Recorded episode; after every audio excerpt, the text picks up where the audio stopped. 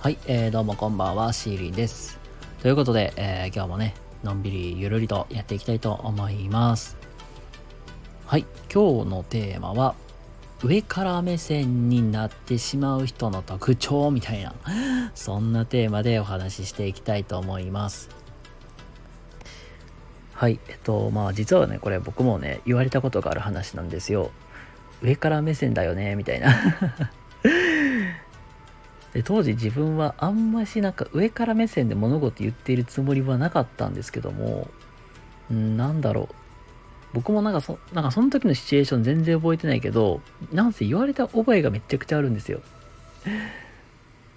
はい、まあまあごめんなさい。もしかすると僕、今でも僕もなんか無意識にそんな話し方してるかもしれなくて、ムカつ、ムカつかせたら本当ごめんなさい、本当に。はい。で、あの、やっぱりね、実際に、うん、僕もそうやったし、だからもう本当になんか無自覚にね、そういう上から目線でね、物事話してしまっていると、とかがよく合う特徴として、やっぱりとっつきにくいし、なんか話しにくいな、みたいな。で、ちょっと人間関係で困ったりとか、人が離れてしまうという、なんかデメリットが生まれてしまうので、まあさ、なんかそう思われるのも嫌じゃん。なので、今日は、主なそういう特徴4つご紹介したいなと思います。はい、えっ、ー、と、まず一つ目が、あのー、褒めてなんか下げるみたいな。こののやり方がちょっと上から目線に感じやすい。これどういうことかって言ったら、A さん、あなたここすごいよ、けど、ここダメなんだよね、みたいな。うわー、素晴らしいけど、ここはダメよね、みたいな。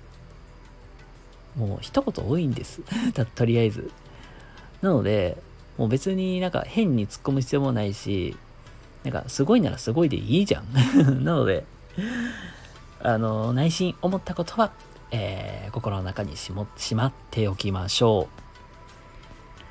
えー、続いて2つ目が、比較したりとかマウントを取る人。これが実は上から目線だって見られ見られやすいっていうパターンで、あのー、これ、なんか、皆さんも身近に経験とかよくあるかなと思うんです。例えば、うん、たとあの、タンプレで G ショックもらったぜ、みたいなのを、なんかみんなに見せびらかして、おおなんかすごいじゃん、いいじゃん、似合ってるじゃんって言ってたところから、後ろから、ちっちっち甘いなやっぱり腕時計はレックスしよう言って、なんか変に乱入してきて、G ショックもいいけど、ロレックスはね、こういうところあのいいんだよみたいな感じで、なんかロレックスをなんかめちゃくちゃ自慢するみたいな。めっちゃマウント取るやんってやつですね。なんかこれってなんか結局なんか、ただただタンプレでもらったの素敵でしょみたいな言いたいのを、なんか結局いやいやロレックスの方がかっこいいじゃん。一番高いよねみたいなことで、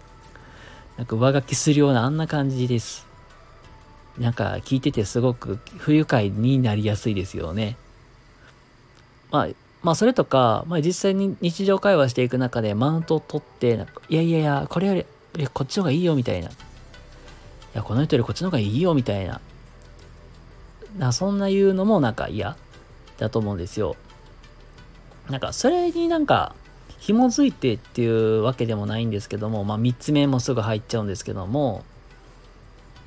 なんか実際になんか、うん、まあ、主張したがるやつみたいな。これど、まあ言うたら、また、就活されていらっしゃる方とかであれば、OB 訪問とか、実際になんか話聞きに行ったり、あの就職相談みたいなするところもあると思うんですけども、でそうなった時に、え、お前なんでこの会社出してへんのみたいな。内定こんだけ出てなきゃダメだよねみたいな。ただただなんか相談しに来て悩み聞くだけやのに、なん、なんか主張したがる人。なんかそれもなんか結局、あー、なんか、私せっかく聞きに来たのになんなんこの人自慢ばっかしかせえへんや、みたいな。それもあんまりいい気持ちにはならないですよね。なので、まあ、二つ目になんかマウントを取ったりする。で、三つ目にちょっとそういう主張したがるっていう人も、えー、お話ししていきました。で、最後4つ目が、あの、あ、これ、なんか、ああ、俺めっちゃやりそうなっていうので言うと、めっちゃくちゃ教えたがるってやつです。あの、僕自身やっぱり仕事柄、まあやっぱり人に物を教えるのはすっごく好きで、で、ついついなんだろう、なんかおせっかいみたいに書いちゃうのよね。え、ここで、ここはこうだよ、ああだよ、ああ、ここはね、こうした方がいいよ、みたいな。っていうので、めちゃくちゃ教えるんですよ。で、まあ、教えるっていうことは、まあ、要するに、あなたより僕めちゃくちゃできますよ、みたいな。まあ、アピールにもなまあ、響き悪く言うとそんな感じにはなっちゃうんだけど、実際に人にものを教えるっていうことは、その人が、あ、自分はまだまだ未熟だなとか、無知だなって思ってないと、人からものを教えてもらうってことは難しくて、で、なんかそういう気持ちが整ってないのに、なんかもう、上からで、上からじゃないけど、なんかめちゃくちゃすごい教えたがる。うん。だから、そ、もうそこの時点でやっぱり上下関係できちゃってるわけやから、まあそれもやっぱり、うん、教えてもらう側からしたら、なんかこの人なんか上から目線だよね、みたいな感じやすくなってしまう。まあそういう、えー、仕組みもあるそうです。はい、ということで、えー、今日は、え、ー、と、上から目線だよねって感じてしまう、まあ、きっかけみたいに4つご紹介をしていきました。はい。ということで、えー、今日の話いかがだったでしょうか？もしよかった、ためになった方いらっしゃいましたら、いいねとかチャンネルフォローとかしていただけたら幸いです。ということで、皆様、今日も明日も素敵な一日をお過ごしください。それではまた次回どっかでお会いしましょう。またね。バイバーイ。